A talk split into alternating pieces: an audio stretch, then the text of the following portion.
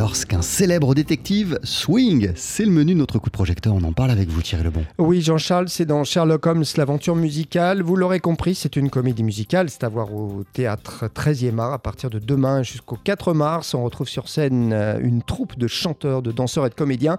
À Londres, en 1910, une statue disparaît dans un musée. Et pour retrouver le voleur, eh bien Sherlock Holmes et son fidèle acolyte, le docteur Watson, vont se retrouver entraînés dans une grande aventure à travers le monde. On écoute euh, Julien Safa, c'est l'un des co-auteurs du spectacle. Vous voulez pas rester euh, justement uniquement à Londres euh, parce que déjà de pouvoir voyager, eh ben, on va voyager visuellement pour un spectacle, c'est hyper intéressant. On va voyager musicalement aussi. là, on passe par l'Inde, on passe par le Mexique, donc du coup, ça donne un spectacle hyper riche musicalement, hyper varié. Et finalement, ça avait jamais été complètement fait non plus. Du coup, c'était intéressant de, bah, de, casser un petit peu ces barrières, amener un peu de fantaisie et de pouvoir aller. Euh, à l'époque, c'était peut-être pas le cas d'aller aussi facilement au Mexique, mais bon, ben voilà, on est dans le monde du spectacle et euh, il y a cette magie-là qui permet d'avoir un côté hyper varié et intéressant. Sherlock Holmes et le docteur Watson ne sont pas seuls à mener l'enquête. Non, ils sont accompagnés par une jeune détective euh, qui n'est pas du genre à se laisser marcher sur les pieds. Elle s'appelle Emma Jones.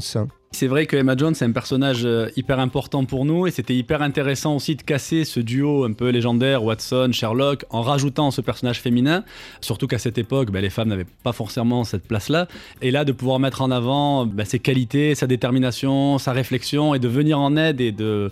et puis, ça nous a permis aussi de jouer sur une petite rivalité entre Watson et Emma Jones, en gros, qui est l'acolyte euh, préférentielle de Sherlock. Et du coup, pareil, ça a donné un axe qui va amener aussi une touche d'humour. Euh, euh, à, ce personnage qui est plein de, puissance, même d'une certaine façon. Et alors Thierry, il faut parler de l'esthétique du spectacle. Oui, avec d'astucieux décors vidéo en mouvement, parfois qui donnent vraiment du relief à l'histoire, comme l'explique euh, Samuel Safa, c'est le compositeur, il a lui aussi coécrit le spectacle. En fait, on est très inspiré par le cinéma par la musique de film aussi. Et euh, c'est vrai qu'une des premières scènes qui a été pensée, ça a été cette poursuite en avion moi personnellement, je fais beaucoup de musique de jeux vidéo aussi, donc c'est un univers que j'aime beaucoup.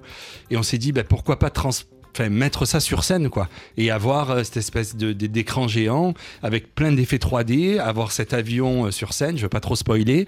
Mais euh, voilà d'embarquer vraiment le public et d'avoir d'être dans une espèce de hum, ouais, de jeux vidéo, euh, de, de, réalisme qui fait qu'il y a une, une, expérience interactive au niveau du public.